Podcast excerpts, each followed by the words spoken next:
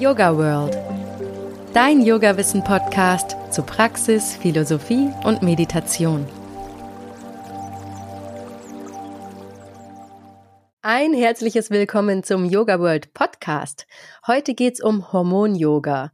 Ursprünglich wurde Hormon-Yoga dafür entwickelt, Frauen auf die Wechseljahre vorzubereiten und so Beschwerden in dieser Zeit vorzubeugen. Mittlerweile haben aber auch jüngere Frauen Hormon-Yoga für sich entdeckt und üben es gegen hormonelle Disbalancen. So soll Hormon-Yoga zum Beispiel gegen Zuglussstörungen oder PMS und sogar bei unerfülltem Kinderwunsch helfen können. Das klingt ja ziemlich vielversprechend und macht mich natürlich neugierig.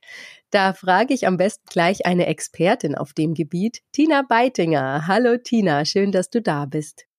Hallo Susanne, danke für die Einladung. Vielleicht kommt euch Tinas Stimme ja schon bekannt vor. Sie hat nämlich vor kurzem mit der Vier-Anker-Meditation die Yoga World Praxisreihe eröffnet. Aber Tina ist eben auch spezialisiert auf Hormon-Yoga und Yoga rund um die Schwangerschaft. Tina, warum hast du dich denn gerade auf Hormon-Yoga spezialisiert? Also ich bin jetzt 45 Jahre alt und als ich so 42 war, vor ungefähr drei Jahren, da bin ich öfter nachts aufgewacht und war nass geschwitzt, mir war furchtbar heiß. Und ähm, ja, was da in der Zeit auch noch dazu kam, dass ich immer mehr Migräne hatte, starke Kopfschmerzen. Und ich wusste, weil ich mich mit dem Thema schon beschäftigt hatte, das werden jetzt die Wechseljahre sein, zumindest Prämenopause, die kündigt sich jetzt so langsam an. Und bevor ich jetzt zusätzliche Hormone nehme oder Medikamente, wollte ich mich mal umschauen, was ich sonst noch machen kann. Und da war ich schon Yogalehrerin und hatte schon gehört von Hormon-Yoga. Hab mir gleich den nächsten Workshop gebucht und angefangen intensiv zu üben, also damals wirklich täglich. Und mit der Zeit wurden meine Beschwerden besser. Also kaum mehr Hitzewallungen, weniger Migräne. Und das hat mich natürlich total überzeugt von der Wirkung. Was dann auch ganz interessant war, wenn wir in der Zeit in Urlaub gefahren sind, wo ja wirklich der Alltag bisschen durcheinandergewirbelt ist, wo du nicht allein im Zimmer bist, weil die Kinder mit dabei sind, da konnte ich nicht so regelmäßig üben. Und da kamen die Beschwerden dann auch wieder zurück. Da hatte ich mehr Hitzewallungen und wieder mehr Migräne. Also so hat sich das bei mir dann ausgewirkt und ich wusste, okay, das ist das Richtige für mich. Ich möchte gerne anderen Frauen davon berichten, anderen Frauen beibringen, wie sie es selber zu Hause machen können und habe dann eine Ausbildung gemacht bei Bettina Wandlion in München zur Hormon-Yoga-Lehrerin und das unterrichte ich auch seitdem. Und wie, wo, wann hat dein Yoga-Weg insgesamt begonnen? Also seit 2017 bin ich Yogalehrerin, habe aber die zehn Jahre zuvor auch schon äh, Shivananda Yoga praktiziert. Da hat alles angefangen eigentlich hier um die Ecke in der Augustenstraße oder Luisenstraße war das. Und ähm, ja, ich wusste immer, da ist was für mich. Ähm, ich könnte doch vielleicht auch unterrichten. Also die guten Lehrer, die haben mich immer sehr inspiriert und habe dann eben meine Ausbildung gemacht. Hatha Vinyasa war das kombiniert in Aminas Werkstatt und habe auch während der Schwangerschaft viel Yoga gemacht. Da war dann klar, okay, das möchte ich den Frauen auch noch mitgeben, wie toll das ist und deswegen noch Prä- und Postnatalausbildung. Ja, und irgendwann dann Hormon-Yoga. Mhm. Kannst du jetzt nochmal im Detail erklären, was Hormon-Yoga ist? Ja, also Hormon-Yoga hat ein ganz klares Ziel, ja, die wichtigen Hormondrüsen der Frau anzukurbeln und auch zu harmonisieren. Und dieses Ziel erreicht man, indem man Prana, also die Lebensenergie, aktiviert und verstärkt vergrößert. Die Erfinderin Dina Rodriguez, die nennt es auch hormonelle Yogatherapie.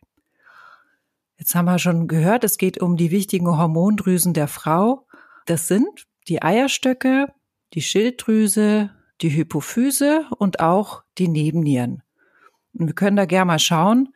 Man weiß ja jetzt nicht sofort, wenn man sich nicht schon länger damit beschäftigt, äh, wo diese Drüsen liegen. Also die Eierstöcke, die sind im Unterleib, rechts und links von der Gebärmutter, so walnussgroß etwa, und sind Haupterzeuger der beiden wichtigsten weiblichen Hormone Östrogen und Progesteron. Dann weiter oben die Schilddrüse, die liegt direkt am Kehlkopf, vorne im Halsbereich. Kann man sich vorstellen, wie so ein Schmetterling, der da ausgebreitet unter der Haut liegt. Weil die hat zwei große Flügel, die zu den Seiten weggehen. Und hier wird das äh, Thyroxin unter anderem erzeugt und das wiederum aktiviert die Eierstöcke. Dann Hypophyse, das ist eine kleine Drüse ganz in der Mitte vom Kopf. Wenn man da reingehen würde, sich die Mitte vom Kopf vorstellt, ist man ungefähr da, wo die Hypophyse ist.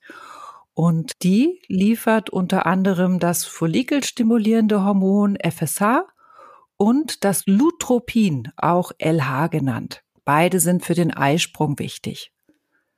Da habe ich ja noch die Nebennieren erwähnt. Die spielen jetzt in der Hormon-Yoga-Reihe eine zweitrangige Rolle. Nebennieren sind so kleine Drüsen, die oberhalb von den Nieren drauf sitzen, also wie kleine Kappen obendrauf. Die sind aber insgesamt wichtig, weil sie für den Cortisolspiegel verantwortlich sind. Ja, es war jetzt ein kleiner Ausflug in die Endokrinologie, ja, die Lehre der Hormone ein eigenes großes medizinisches Fachgebiet. Das würde jetzt auch den Rahmen sprengen, da noch tiefer zu gehen. Das war auch eigentlich schon das Wichtigste. Denn es geht im Hormon-Yoga darum, eben diese Drüsen anzuregen und da auch ein ausgewogenes Zusammenspiel herzustellen. Deswegen macht man Hormon-Yoga. Und wie kann ich mir das jetzt vorstellen? Wie läuft so eine typische Hormon-Yoga-Stunde ab? Was gibt's da für Bestandteile? Also zum einen ist es eine geschlossene Reihe. Das kennt man ja aus Ashtanga Yoga oder auch Shivananda Yoga. Es ist immer die gleiche Abfolge. Es sind 14 Übungen, die in der gleichen Reihenfolge hintereinander ablaufen. Und eine tolle lange Endentspannung, sogar zweiteilig. Da war ich sehr erfreut, dass man so lang ententspannen darf. Ähm, ja, ganz normale Asanas, zum Beispiel halbe Vorwärtsbeuge, Schulterbrücke, auch der Drehsitz kennt man äh, aus den Yogastunden. Aber es sind auch ungewohnte Haltungen mit dabei. Zum Beispiel so eine Stoffwechselübung. Also so habe ich meine Beine noch nie verknotet. und diese Asanas haben ein Ziel, und zwar die Hormondrüsen in Bewegung zu bringen, wirklich physisch zu dehnen, zu massieren, zu komprimieren, dass die wirklich schon in Bewegung kommen, die Durchblutung erhöht wird und dass da angekurbelt wird. Zu den Asanas kommen dann noch Atemübungen mit dazu. Es gibt zwei wichtige im Hormon-Yoga. Einmal die Ujjayi-Atmung, der siegreiche Atem, sagt man ja auch. Und das kennen vielleicht einige, das ist, wenn wir die Stimmritze verengen und äh, das rauscht dann im Hals, ja. Ich sage immer, es ist Hauchen durch die Nase quasi wenn wir genau hier im Hals Enge erzeugen beim Ujjayi-Atem, da wird unsere Schilddrüse besser durchblutet und aktiviert und kann dann bei der Hormonproduktion effektiver arbeiten. Deswegen ist der Ujjayi-Atem mit dabei bei den Übungen, die die Schilddrüse zum Fokus haben. Die zweite wichtige Atemübung ist die Bastrika-Atmung, Blasebalg-Atmung genannt. Die ist ja ganz rhythmisch und schnell da wird schnell ein- und ausgeatmet und der untere Bauch, der bewegt sich da ganz rhythmisch mit. Der geht rein und raus. Wenn man sich den Bauch dabei anschaut, das kann man richtig gut beobachten. Wir sorgen also mit dieser Atmung wieder für Bewegung im unteren Bauch, für mehr Durchblutung, für mehr Energie. Wir haben ja da nicht nur alle inneren Organe, aber wir haben da auch die zwei Eierstöcke. Und die werden bei der Bastrika-Atmung eben dann noch zusätzlich richtig schön aktiviert und durchblutet. Bastrika kommt aus dem Kundalini-Yoga, wirkt sehr energetisierend. Wenn man das mal ein paar Mal gemacht hat, dann merkt man schon, wie es einem warm wird und die Blutzirkulation angeregt wird. Auch der Stoffwechsel. Also wir haben jetzt die Asanas kombiniert mit diesen Atemübungen. Aber das ist es dann noch nicht gewesen. Da kommt noch was dazu. Und zwar die Energielenkung, tibetische Energielenkung. Da nimmt man jetzt noch die Gedankenkraft mit zu Hilfe.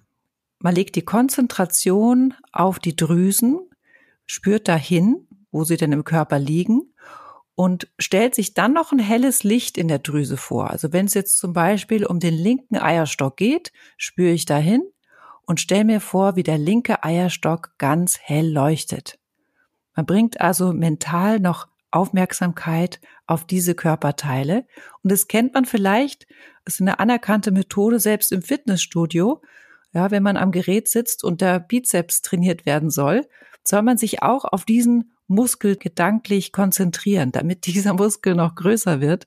Und so kann man sich's auch bei der Energielenkung vorstellen. Die Konzentration auf die jeweilige Hormondrüse und dann noch ein helles Licht an der Stelle in Gedanken leuchten lassen. Also es ist ein bisschen komplex. Ich fasse nochmal zusammen. Asanas, die auf die Eierstöcke, Schilddrüse, Hypophyse wirken, dann kombiniert mit Atemtechniken, die auch nochmal energetisieren und dann noch diese Energielenkung, wo noch die Kraft der Gedanken mit dazu kommt. Das klingt wirklich komplex. Für welche Zielgruppe ist jetzt das Hormon-Yoga gut? Du hast eben schon erwähnt Wechseljahrsbeschwerden, aber es kann noch mehr, oder? Genau, also generell kann man schon mal sagen, jede gesunde Frau ab 35, denn das weiß man aus der Medizin, da fängt es so langsam an, dass der Hormonspiegel sich verändert, dass die Hormone absinken, vor allem das Östrogen. Und viele Frauen haben auch ab 35 Beschwerden wie Schlafstörungen oder verlangsamten Stoffwechsel, vielleicht auch Stimmungsschwankungen. Und viele wissen dann gar nicht, dass es eben an den Hormonen liegen könnte.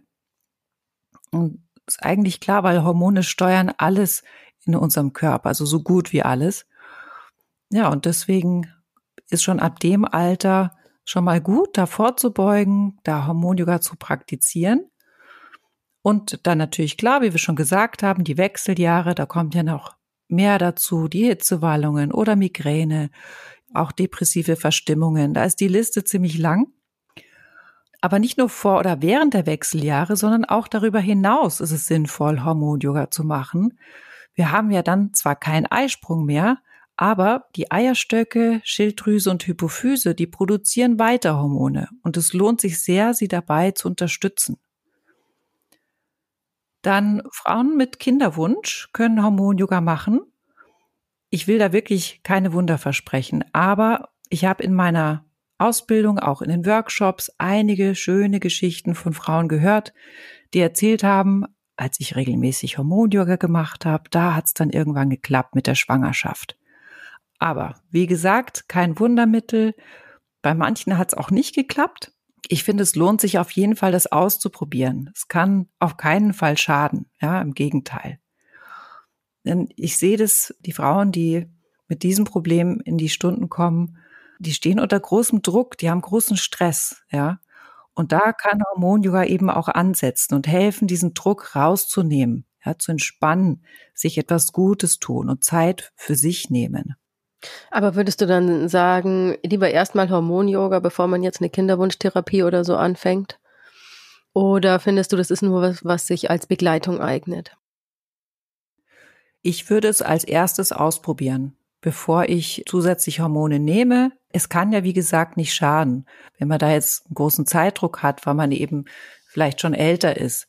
Klar kann ich verstehen, dass man das Problem schnell lösen möchte, aber die paar Monate, wo man sehen kann, ob Hormon-Yoga wirkt oder nicht, die kann man sich vielleicht noch gönnen, die Zeit. Dann geht's noch weiter, wo Hormon-Yoga helfen kann, bei Menstruations- und Zyklusbeschwerden, PMS, also prämenstruelles Syndrom, auch das polyzystische Ovarialsyndrom, das sind kleine Zysten an den Eierstöcken. Da äh, kann Hormon-Yoga helfen oder auch Schilddrüsenunterfunktion. Also du siehst viele hormonelle Disbalancen, bei denen es positiv beeinflussen kann.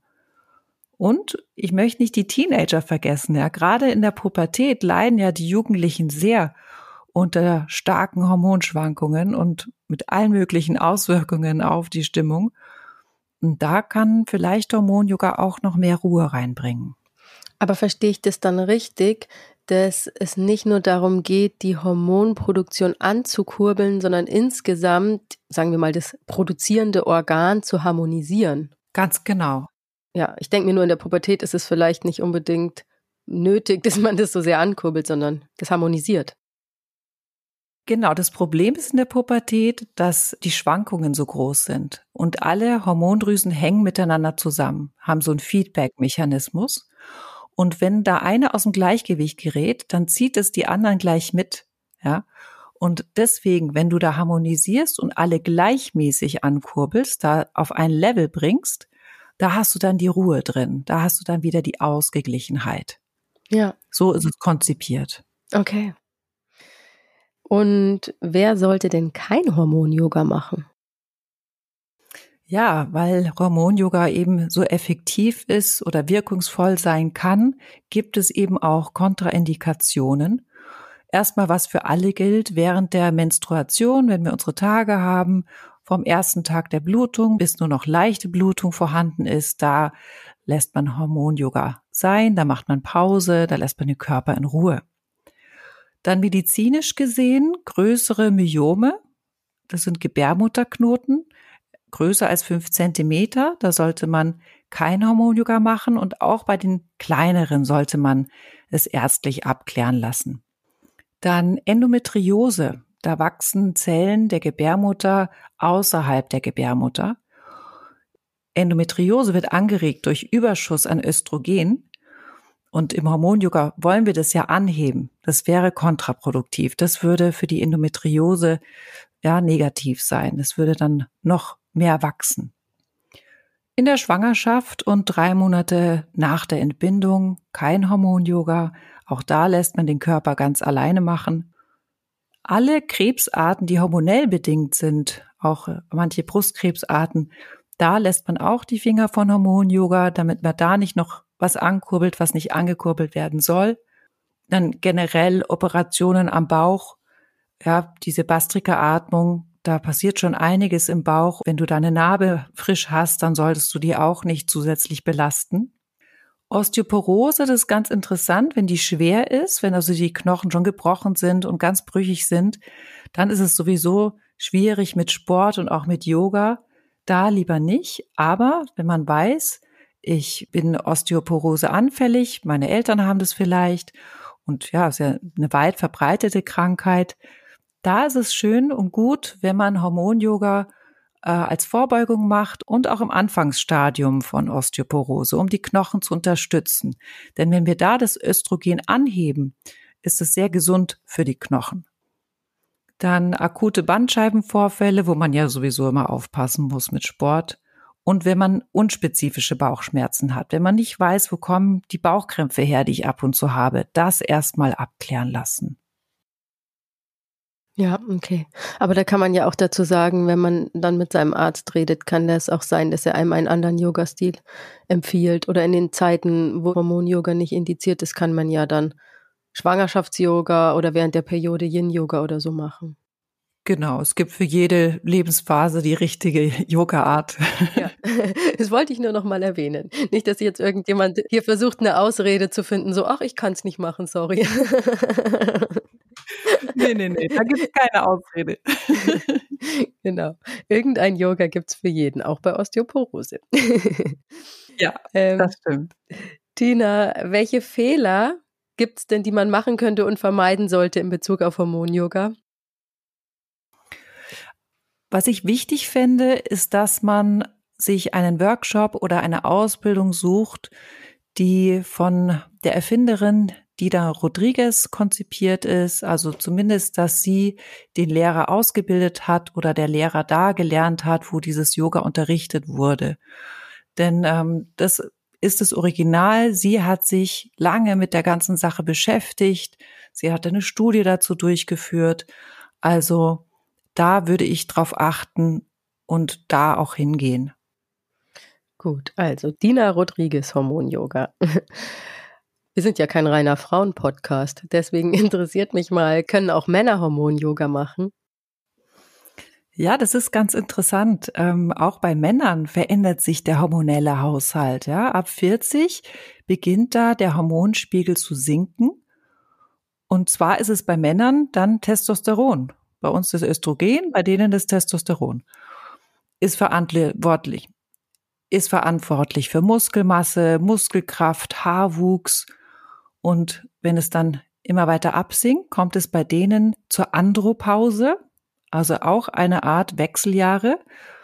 Und die Männer können Symptome haben wie Schlafstörungen, Hitzewallungen, ein schlechtes Gedächtnis, vielleicht auch reizbar sein.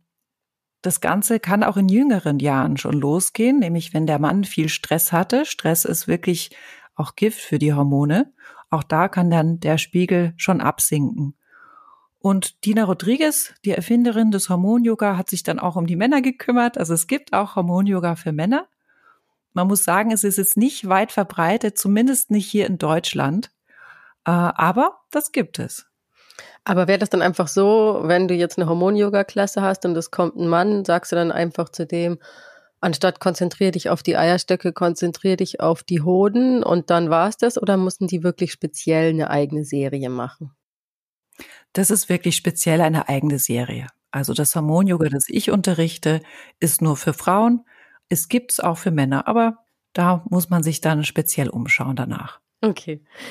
Und ist die Wirkung von Hormon-Yoga, weil du schon erzählt hast, Dina Rodriguez hat eine Studie gemacht, mich interessiert das, gibt es mehrere Studien? Ist die Wirkung von Hormon-Yoga wissenschaftlich belegt? Also Dina Rodriguez hat selbst eine große Studie in Auftrag gegeben, hat sie auch selbst mit durchgeführt, war ärztlich überwacht und lief über mehrere Monate. Es waren über 100 Frauen beteiligt und über die Blutwerte der Frauen konnte man dann sehen, dass sich die Hormonwerte umso mehr verbessert haben, je mehr und intensiver die Frauen Hormon-Yoga praktiziert haben. Und all das kann man auch nachlesen im Buch von Dina Rodriguez. Das Standardwerk zum Thema heißt ganz einfach Hormon-Yoga. Und ja, zum Teil sind da bestimmte Hormonwerte um bis zu 200 Prozent gestiegen. Also die Ergebnisse waren vielversprechend. Ich gebe auch in den Workshops den Tipp, bevor man anfängt mit dem regelmäßigen Üben, doch auch mal die Hormonwerte erstmal im Labor bestimmen zu lassen und dann nach drei, vier Monaten, wenn man intensiv geübt hat, nochmal bestimmen lassen und dann kann man für sich persönlicher schauen, gibt es einen Unterschied, war das jetzt wirkungsvoll? Aber was ich persönlich noch wichtiger finde als Studien, ist, dass die Frauen, die das praktizieren, einfach sehen, was bringt's mir? Wie fühle ich mich? Hat's was verändert bei meinen Beschwerden? Weil es hilft ja die ganze Wissenschaft nichts, wenn ich äh, nicht schwanger werde oder mich, mich die Hitzewallungen quälen. Also ob es bei einem selber so effektiv wirkt, ja, dass die Werte so stark verändert werden, das muss man einfach ausprobieren. Dafür gibt es dann keine Studie, aber man könnte dann sozusagen eine Einzelfallstudie bei sich selbst durchführen. Aber was mich schon interessiert trotzdem, ist ja schön, dass die Dina Rodriguez eine Studie in Auftrag gegeben hat, aber gibt es auch unabhängige Studien, die halt vielleicht nicht beeinflusst sind, sondern komplett unabhängig durchgeführt wurden, vielleicht bei Kinderwunsch oder sonst was? Die gibt es leider noch nicht. Also wie gesagt, man hat da positive Erzählungen und Ergebnisse gehört, aber eine medizinische Studie dazu leider noch nicht. Oh, schade. Aber gut. Wenn du sagst, es hat bei dir selber auch gewirkt, lohnt sich ja auf jeden Fall mal auszuprobieren. Du hast ja schon über die Dina Rodriguez geredet, die das entwickelt hat. Weißt du, wie es dazu kam, dass sie damit angefangen hat?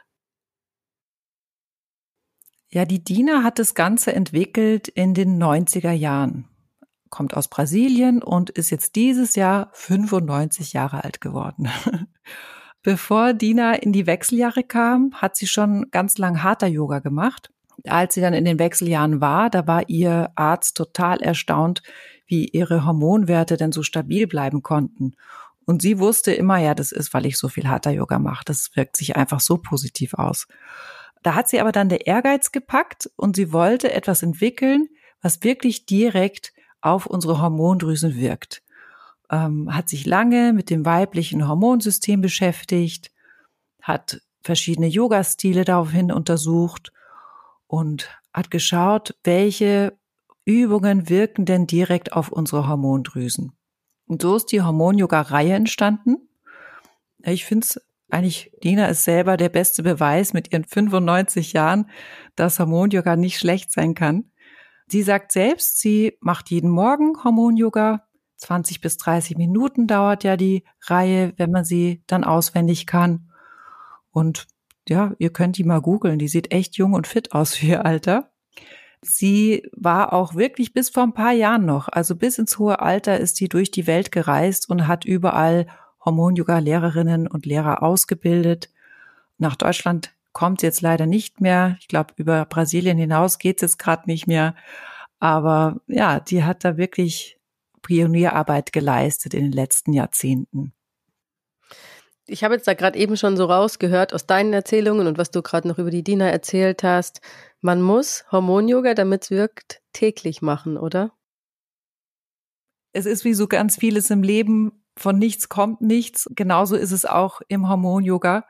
Also ohne regelmäßiges Üben und Praktizieren kann man jetzt diese Wirkung nicht erzielen. Vier bis fünfmal die Woche sollten es schon sein. Alle zwei Tage kann man sagen. Am besten vielleicht ein bisschen mehr. Und im Workshop kriegt man jetzt dazu das Werkzeug. Man macht es natürlich im Workshop einmal zusammen, aber das kann man sich nicht alles merken. Es ist komplex. Deswegen braucht man ein gutes Skript, das man mit nach Hause nimmt. Da sind alle Übungen nochmal bebildert, nochmal ausführlich beschrieben. Und wenn man das dann drauf hat, es öfter gemacht hat und auswendig kann, dauert die Reihe ungefähr 20 bis 30 Minuten. Und das musste man dann in seinen Alltag irgendwo einbauen, alle zwei Tage. Und dann mal schauen, ob es was bringt. Übst du auch täglich? Ich versuche es auf jeden Fall. Also ja, der Alltag lässt es nicht immer zu, aber ich schaue, dass ich, ja, ich habe es jetzt so bei fünfmal die Woche. Da da bin ich gerade und hoffe, dass es so bleiben kann. Das ist ja auch schon super. Ja, das ist schon mal ein ganz guter Schnitt. Aber machst du dann auch noch anderes Yoga oder nur Hormon-Yoga? Ich mache gerne noch vorher einen Mondgruß oder auch einen Sonnengruß vorher. Und ich unterrichte ja auch viel, also habe Rückbildungsstunden und Schwangerenstunden. Ich bin da in verschiedenen Stilen schon noch unterwegs.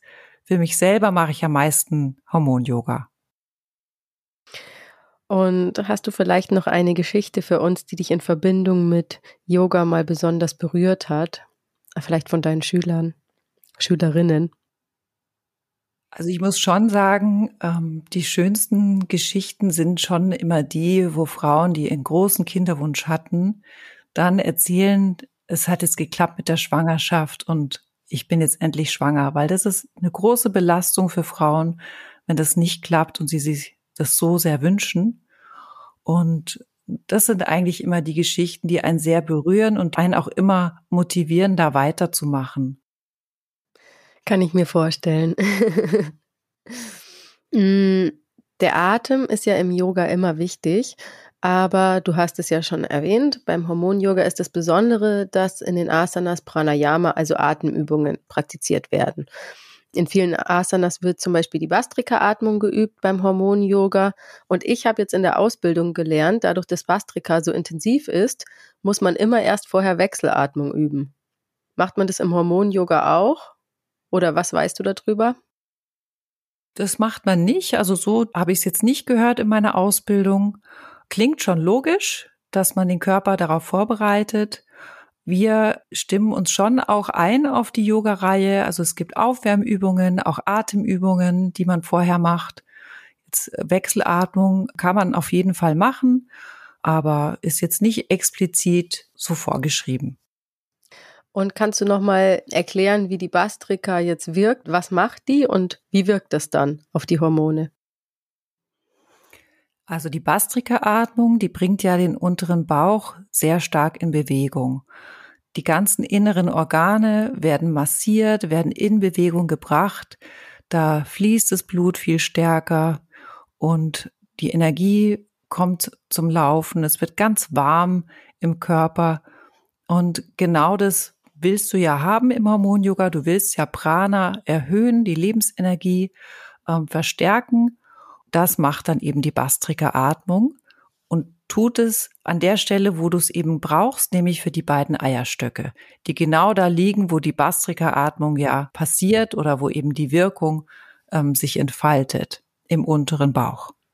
Mhm. Und dann habe ich das Prana aktiviert und dann werden im Hormon-Yoga ja Mudras und Bandhas, also Energielenkungshaltungen und Energieverschlüsse eingesetzt. Wie kann ich mir das vorstellen? Also ich habe das Prana aktiviert und dann?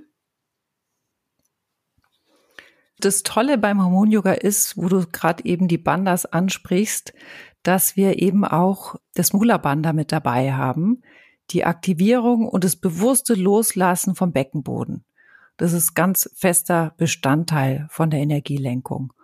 Und der Beckenboden, der wird immer nach der Bastrika-Atmung aktiviert, also angespannt und wird als eine Art Mauer eingesetzt. Ja, der soll nochmal die Energie, die wir da in uns generiert haben, mit Asanas, mit äh, Atemübungen, der soll die nochmal so richtig schön festhalten, wie eine Mauer.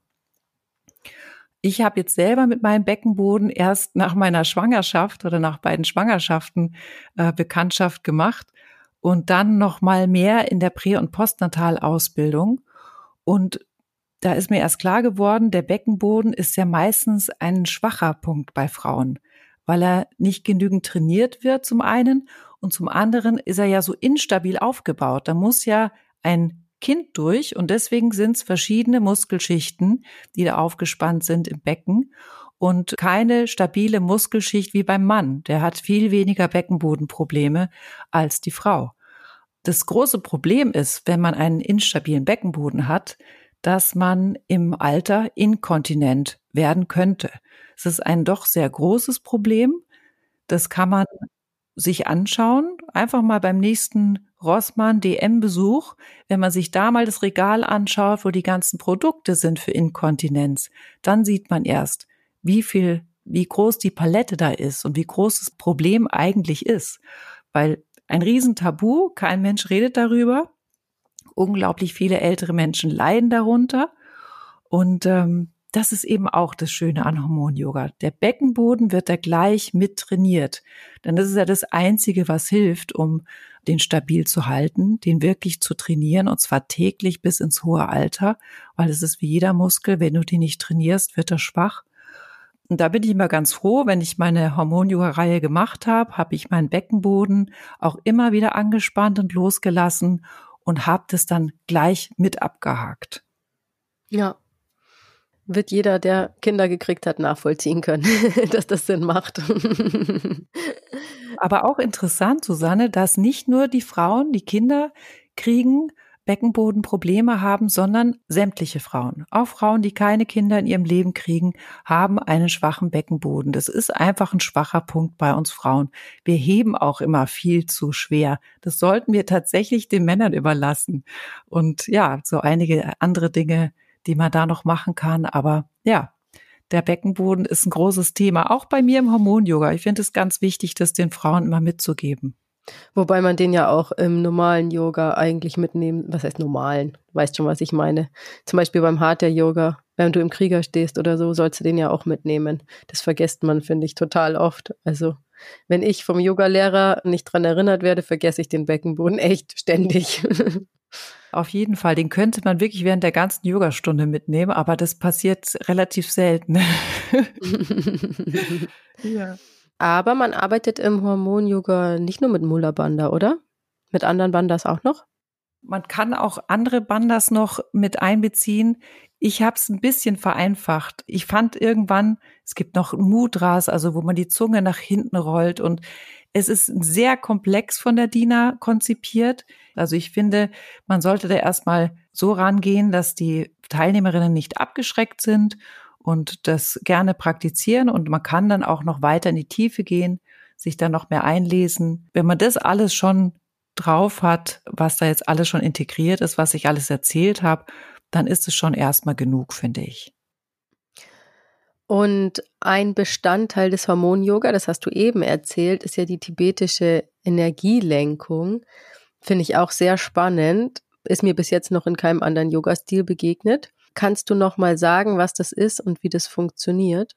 Also vielleicht könntest du es einmal allgemein erklären, was es ist und dann noch mal, wie es im Hormon-Yoga verwendet wird. Also tibetische Energielenkung heißt, wir stellen uns vor, ein Licht wird die Wirbelsäule entlang nach oben geführt, also das Licht fließt die Wirbelsäule entlang nach oben Richtung Kopf. Da wird es dann ganz hell in der Mitte vom Kopf, lassen wir es ganz hell leuchten. Und dann gehst du eben in Gedanken dahin, wo es hin soll. Und dann im Hormon-Yoga ist es eben, sind es eben die Drüsen, die wir brauchen und die wir anregen wollen. Das zum Beispiel eben die Eierstöcke. Dann sage ich, okay, ich möchte dieses Licht jetzt aus dem Kopf zu den Eierstöcken lenken, stell mir ganz genau die Eierstöcke vor, wo sie liegen und steuere die dann an in Gedanken und lasse dann das Licht dorthin fließen und lasse die dann richtig schön aufleuchten. So passiert es dann im Hormon-Yoga. Okay, und durch die Gedanken überträgt sich das dann auf den Körper und dann wird die Produktion angekurbelt. Ganz genau. Das ist eben, hat sich die Diener ausgedacht, dass sie das noch mit dazu nimmt, um nicht nur physisch das Ganze in Bewegung zu bringen und noch mit der Atmung, sondern dass die Gedanken da noch mitspielen, dass die auch noch eine Rolle spielen. Okay, ja, doch, das kenne ich doch aus dem Pranayama. Ich kenne das nur nicht unter tibetischer Energielenkung. Und ähm, was war das mit der Nasenspitze? Ich habe irgendwo noch gelesen, man benutzt die Nasenspitze im Hormon-Yoga. Das hängt auch damit zusammen, oder? Genau, also das ist dann so, dass man das Licht, das man sich vorstellt, auf Höhe der Nasenspitze bündelt. Also ich sage in der Mitte vom Kopf, man kann auch sagen auf Höhe der Nasenspitze, aber das ist so, dass du weißt, auf welcher Höhe das Ganze passieren soll. Also genau. verstehe. Würdest du sagen, Yoga hat dein eigenes Leben verändert? Ja, auf jeden Fall hat Yoga mein Leben verändert. Das schon allein dahingehend, dass ich früher Redakteurin war, äh, Moderatorin war und jetzt Yogalehrerin bin. Also das hat mich inspiriert, die ganzen guten Lehrer, die ich erlebt habe, eben auch zu unterrichten und natürlich die eigene Praxis, die mich dahin gebracht hat, ja, ruhiger zu werden, meinen Körper bewusster zu erleben. Allein das Meditieren, wo man ja auch immer wieder hingeführt wird durch Yoga, finde ich, was das allein bringt für meinen Alltag, für die Ruhe, die ich reinbringen kann, immer wieder. Das hat schon viel Veränderung bewirkt. So, jetzt nochmal kurz und knapp zusammengefasst. Was unterscheidet Hormon-Yoga grundlegend von anderen Yoga-Stilen? Was ist das Besondere? Das Besondere ist, dass Hormon-Yoga zum Ziel hat, unsere wichtigen Hormondrüsen im Körper der Frau anzuregen, anzukurbeln und dann auch noch zu harmonisieren. Und natürlich darf zum Schluss eins nicht fehlen, der Mythbuster. Tina, was ist der größte Mythos, der über Yoga kursiert? Gern noch in Verbindung mit Hormon-Yoga, wenn du magst. Muss aber nicht sein. Ja, da habe ich letztens wieder die Diskussion mitbekommen, Yoga ist doch kein Sport. Und ja, Yoga wollte aber auch nie Sport sein. Yoga verbindet ja Körper und Geist durch die Atmung, weil die Atmung eine ganz wichtige Rolle spielt. Und deswegen finde ich, dass Yoga viel mehr ist als Sport. Ja, und abgesehen davon, was ich schon in Yogastunden geschwitzt habe und vor Anstrengung keine Luft mehr bekommen habe. Also wenn es beim Sport allein darum geht, äh, wie anstrengend was ist oder ob ich jetzt ordentlich Muskelkater bekomme, dann kann man da Yoga auf jeden Fall mit einordnen. Kommt halt immer darauf an, in welche Stunde man geht. Dann wird's auch richtig sportlich. ja, das stimmt. Kann ich so auch unterschreiben. Wenn man jetzt Lust bekommen hat, mit dir zu üben, welche Möglichkeiten gibt's? Ich gebe regelmäßig Workshops zu Hormon-Yoga der nächste ist jetzt zum Beispiel im November, am 20. November in München, findet aber auch online statt, also kann jeder auf der ganzen Welt teilnehmen. Das Ganze ist im Studio IGIA in München in Neuhausen. Und wenn ihr da jetzt Lust bekommen habt, euch anmelden wollt oder noch mehr Infos braucht, dann geht einfach auf meine Webseite www.entspannung und yoga.de. Super. Dann sage ich an dieser Stelle vielen lieben Dank für das nette und informative Gespräch, liebe Tina. Ich danke dir, Susanne. Einen schönen Tag noch. danke. Und wenn ihr da draußen den Yoga World Podcast mögt, dann abonniert, liked und teilt und bewertet ihn gerne. Aber auch über eine persönliche Weiterempfehlung würde ich mich sehr freuen. Anregungen und Kritik nehme ich über podcast.yogaworld.de entgegen. Da ist ja mit einigen von euch schon ein sehr schöner Austausch entstanden. Danke dafür. Bis zum nächsten Mal bei Yoga World. Eure Susanne. Der Yoga World Podcast. Jeden Sonntag eine neue Folge von und mit Susanne Moors auf yogaworld.de.